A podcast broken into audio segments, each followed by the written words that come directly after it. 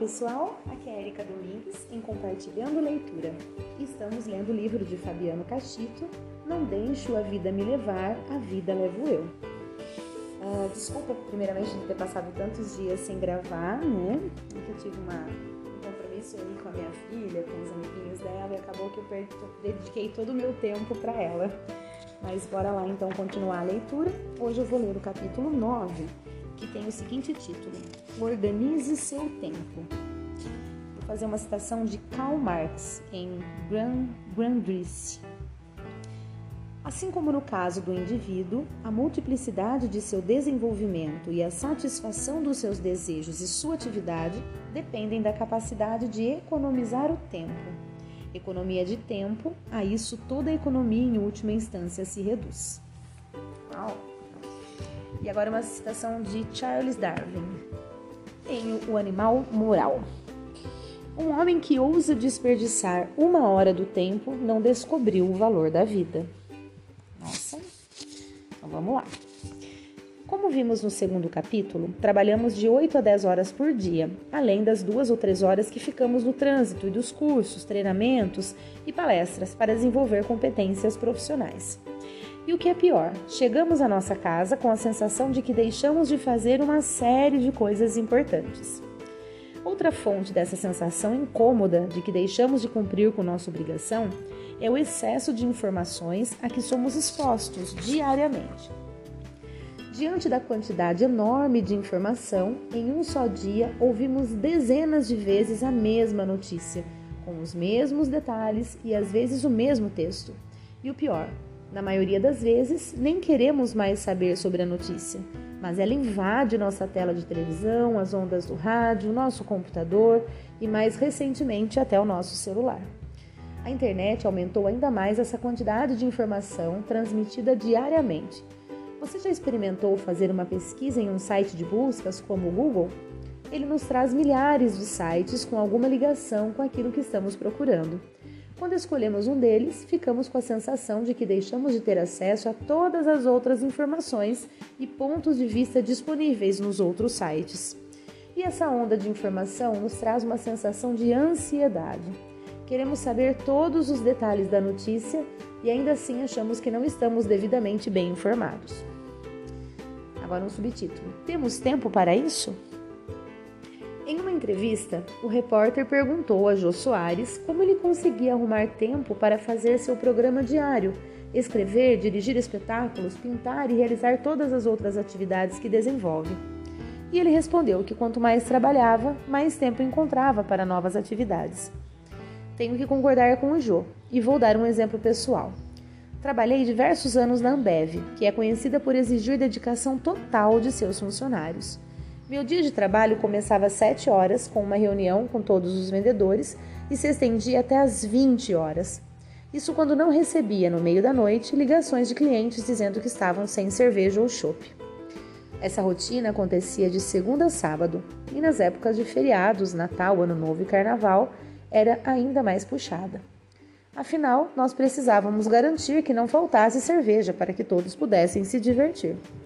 Como muitos, como muitos de meus colegas de trabalho, já estava bastante estressado com essa vida e resolvi fazer uma transição de carreira aos 35 anos.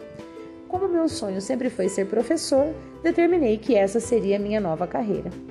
Mas onde arrumar tempo para fazer essa mudança? Durante o ano de 2005 e 2006, eu trabalhava na Ambev, lecionava à noite na Unicid, cursava o MBA em Recursos Humanos e o mestrado em Administração. Claro que contei com a ajuda de meu anjo da guarda, minha esposa, Giovana, sem a qual não teria conseguido realizar tantas tarefas ao mesmo tempo. Mas durante dois anos consegui organizar meu tempo de forma a fazer diversas atividades, todas muito puxadas, mas que me permitiram fazer a transição de carreira tão sonhada. Só vou fazer uma pausa aqui. Então a gente encontra tempo quando a gente enxerga algo importante naquilo que a gente está fazendo né? Realmente, perceba, se a gente passa um tempo, nossa, absurdo fazendo nada, né? Eu falo fazendo nada assim, de repente navegando aí com o celular, sem ter muito foco do que tá procurando, do que tá fazendo, é, o tempo voa, né? A gente, enfim, a gente não usa, não, não usufrui da forma correta o tempo. Mas quando a gente tem algo é, tem já pré-definido um objetivo, é, é importante para a gente conquistar, fazer aquilo, a gente consegue o tempo né, que precisa. Vamos continuar. Outro subtítulo. É, e como organizar o tempo? Grande parte de nossas dificuldades em relação ao tempo vem de nossa falta de capacidade de definir o que é mais importante. Olha só, né? A gente falou que o que é importante a gente consegue, então a gente tem que definir o que é importante, né? O que é mais importante. Diga se você, é, desculpa, diga se já não passou por isto. Você planeja todo o seu dia durante o trajeto de casa para o trabalho, pensa em cada telefonema a fazer, cada problema que tem de resolver Imagina como será aquela reunião importante com a diretoria ou com o cliente. Aí quando chega ao escritório, liga o computador, acessa a sua caixa postal e bum! Acabou toda a sua organização. Centenas de e-mails, todos marcados como urgentes e que precisam, entre parênteses, em letra maiúscula, precisam ser respondidos agora, já, sem demora. Quando termina de responder a todos, já são 11 horas da manhã e seu dia foi por água abaixo. Charlie Ferguson, diretor de propaganda da Procter Gamble, disse em uma entrevista que só abria sua correspondência às 16h30. Assim, podia ter o dia que havia planejado.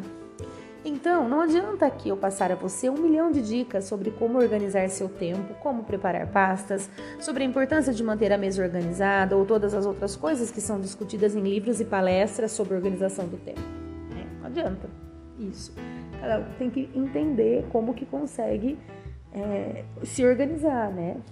Eu, eu vou ser bem sincera, eu também acontece exatamente isso. Eu tenho um monte de coisa para fazer no trabalho, mas aí eu começo a abrir as minhas mensagens e quando eu termino de, de responder a todas, de resolver todas, já é 11 horas da manhã e eu ainda não fiz nada daquilo que eu deveria fazer naquele dia, né? Enfim, então vamos lá. Agora, outro subtítulo: Priorize. Você só vai conseguir se organizar se conseguir definir o que é crítico, o que precisa ser feito, o que pode ser adiado e o que você não precisa fazer ou pode delegar. Existem diversas formas de organizar e priorizar as atividades que são de sua responsabilidade. A mais simples delas, indicada em todos os livros de administração do tempo, é muito fácil de ser realizada. Primeiro, faça uma lista de todas as atividades que você precisa realizar, com as datas e horários limite. O passo seguinte é analisar cada uma das atividades e classificá-la como atividades A, são as atividades mais importantes que devem ser feitas e que, se não forem realizadas no prazo e da forma adequada, causarão problemas sérios que vão tomar mais ainda seu tempo. Atividade B.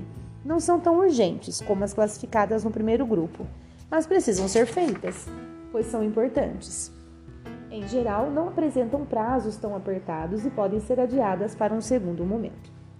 Atividades C são aquelas que podem ser adiadas, pois apresentam um prazo bastante dilatado ou que não trarão consequências graves caso não sejam realizadas a tempo. Não é que você deixará de fazê-las, mas poderá postergá-las até resolver as tarefas do grupo A e B. E atividades D podem ser delegadas ou até mesmo abandonadas, até que você tenha um tempo realmente livre para realizá-las. São tarefas opcionais. Faça uma conta simples. Quanto custa a sua hora de trabalho? Quanto tempo vai levar para desempenhar essa atividade e quanto ela trará de retorno? Não será melhor delegar a um terceiro? A cada dia, refaça sua lista de atividades. Coisas que estavam classificadas como B podem ser reclassificadas como A, por terem se aproximado do prazo final. Outras podem até mesmo ser retiradas da lista por terem sido resolvidas.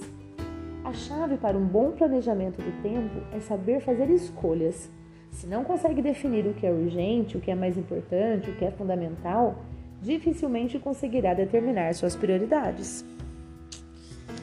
Bem, agora é o último subtítulo desse capítulo: siga o seu planejamento. Não adianta nada planejar se você não se comprometer a seguir seu planejamento. Muitas pessoas dizem que não conseguem arrumar tempo, que nunca conseguem seguir o que planejam pelo simples motivo de que ao primeiro problema abandonam, todo o planejamento e saem correndo para apagar o incêndio. Então a gente tem que realmente se planejar, mas seguir o planejamento. Não adianta se planejar e depois passar, né, batido. Eu muitas vezes acabo fazendo isso. Eu faço a minha lista, eu sei o que é prioridade, mas aí as urgências, né, muitas vezes que não são nem tão importantes, mas são urgentes. Né? Nem toda urgência é importante. Né? é, eu acabo fazendo e quando eu vi, fui pagar, pagar incêndio, resolver tudo que eu tinha que resolver e pá, o importante acabou por não fazer, né?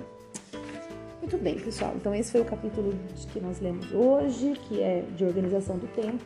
Desejo que vocês realmente pensem a respeito disso, né?